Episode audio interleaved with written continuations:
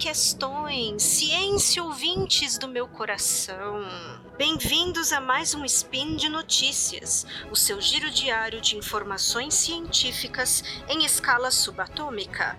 Meu nome é Dani Marcílio e hoje dia 25, Aurora do calendário Decatrian e dia 26 do 1 de 2019 do calendário gregoriano, falaremos de extremos, falaremos de populismo e também de indicações de leitura, indicações de entretenimento histórico, por que não? E no programa de hoje, populismo e extremos. Speed Notícias.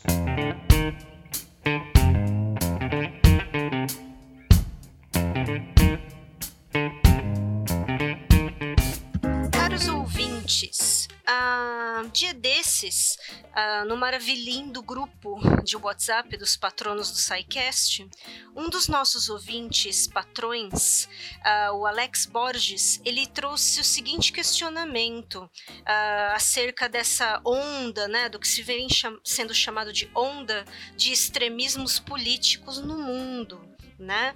É, e ele faz, fez a seguinte pergunta: por que raios essas pessoas extremistas de pensamentos que a gente pode chamar, assim, pelo menos nas palavras do Alex, né, de antiquados, é, por que, que esse povo está ganhando força ou parece estar ganhando força no mundo?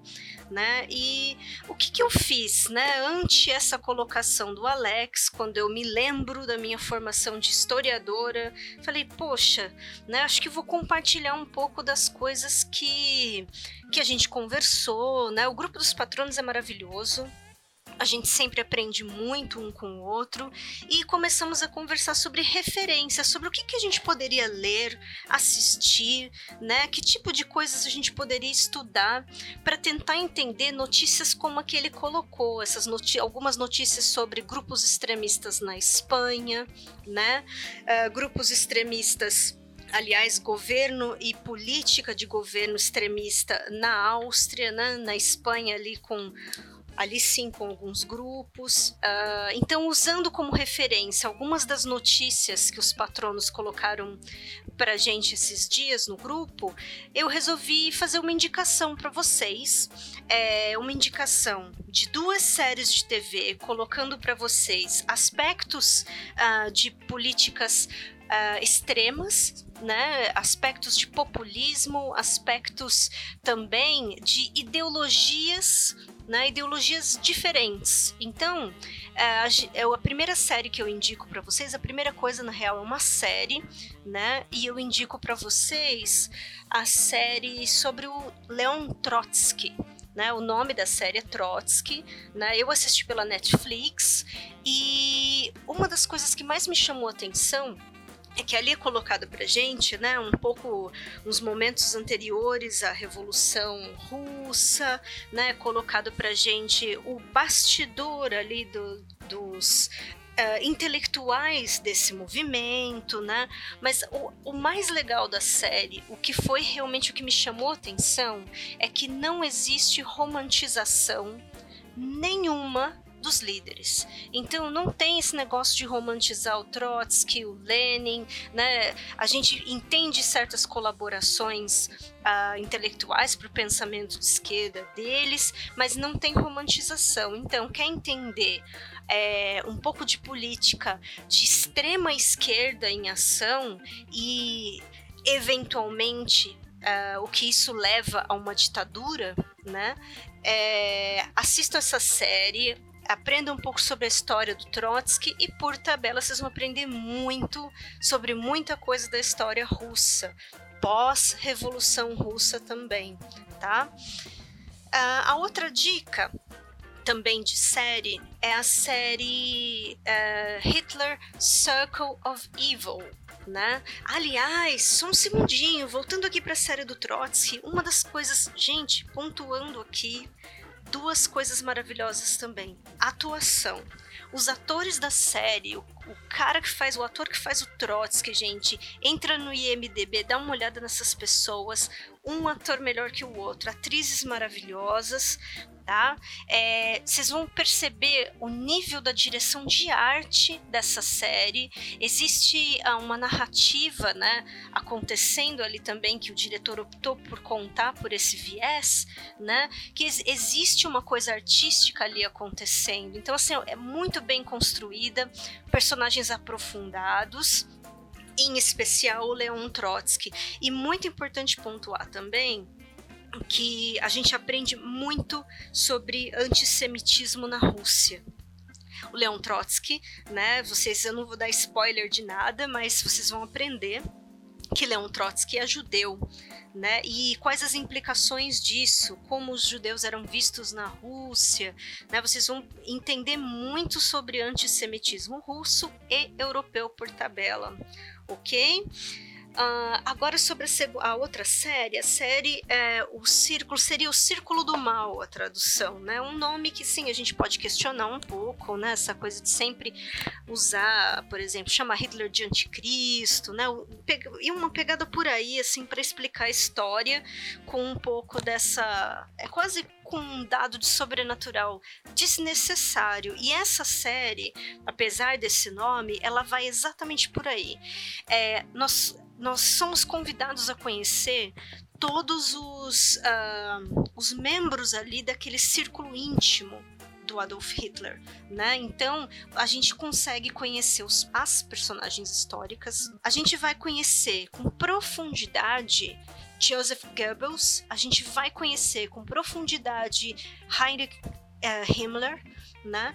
E outros personagens que também dificilmente são abordados uh, quando a gente dá aula mesmo de Segunda Guerra Mundial, às vezes por falta de tempo, né? E, enfim, e muitas vezes também antigamente por falta de documentos históricos até, e hoje em dia, se você é realmente curioso ou quer entender um pouco mais de como foi o fenômeno do nazismo, né, esse tipo de extremo, nesse, assim, nesse caso de extrema direita, né, e como que isso se transformou numa ditadura também, então pouco importa aqui na real a questão de direita ou esquerda, né? Porque ambos culminaram em regimes ditatoriais, né? Então todo extremo populista não foi exatamente frutífero para a humanidade.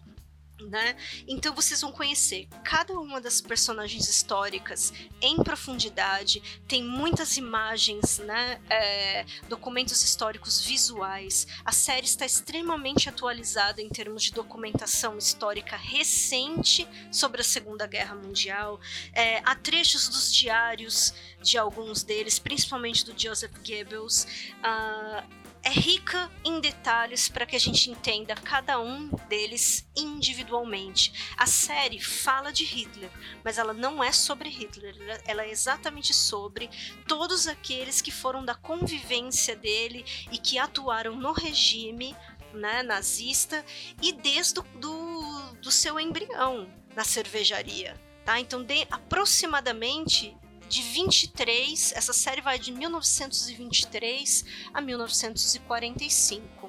Tá, com o fim da Segunda Guerra Mundial. Algumas, uh, alguns contextos da Primeira Guerra Mundial são muito bem apresentados, principalmente quando eles contam pra gente, mostram documentos sobre a figura do Goering, né? Então eles contam a, a questão dele ser um herói de guerra em relação à Primeira Guerra, é muito bem tratada a questão do Tratado de Versalhes. Então, uh, pouquíssimas ressalvas, aliás, em termos históricos, excelente, tá?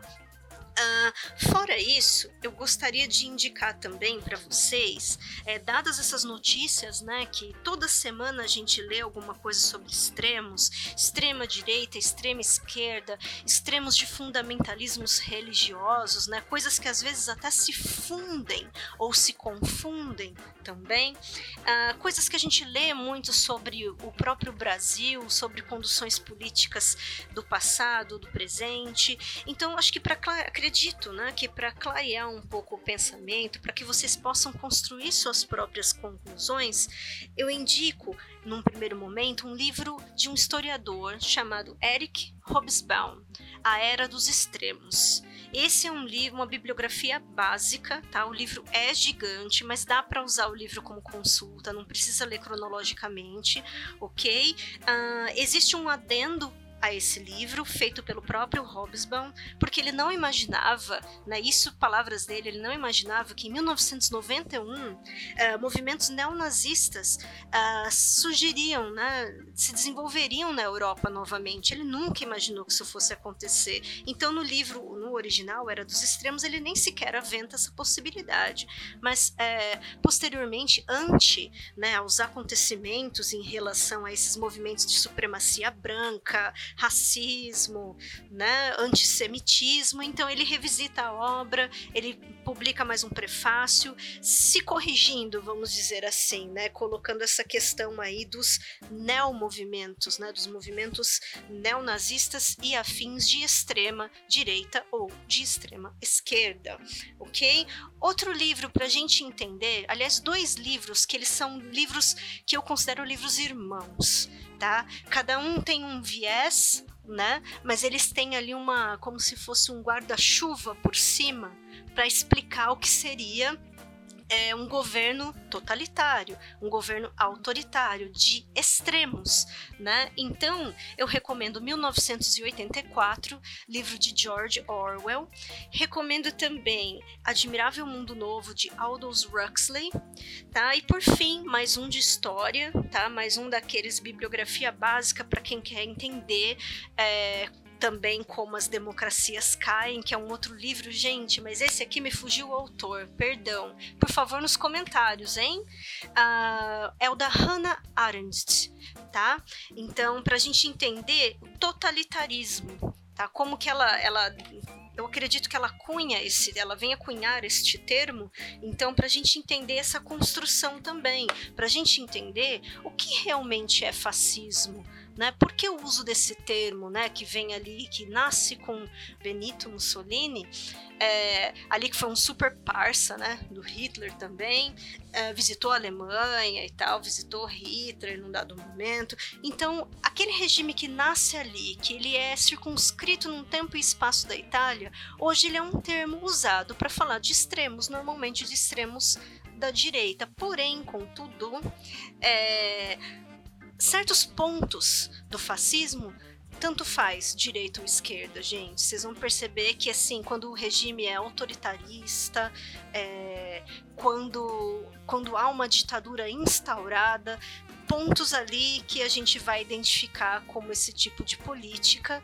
né, independem aí de esquerda ou direita, porque aqui a gente está falando de extremos. É claro que direita e esquerda tem muita diferença ideológica, ok? Mas a gente aqui está pontuando dois recortes no tempo e espaço, certo?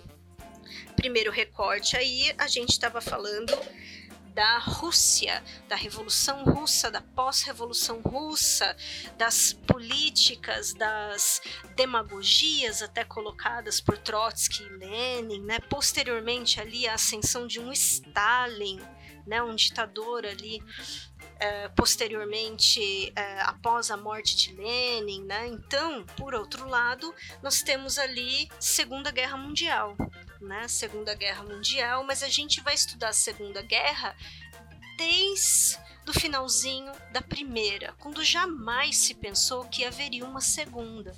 Os elementos estavam todos ali, só que os homens de seu tempo, né, homens e mulheres de seu tempo, não têm condições de fazer esse, esse sobrevoo né, esse olhar histórico-geográfico, é, de olhar de mentalidades também, para a gente entender como que uh, ali o germe de um nazismo pôde uh, florescer na Alemanha, né, de 1900 e principalmente de 1933 para frente até 45, tá?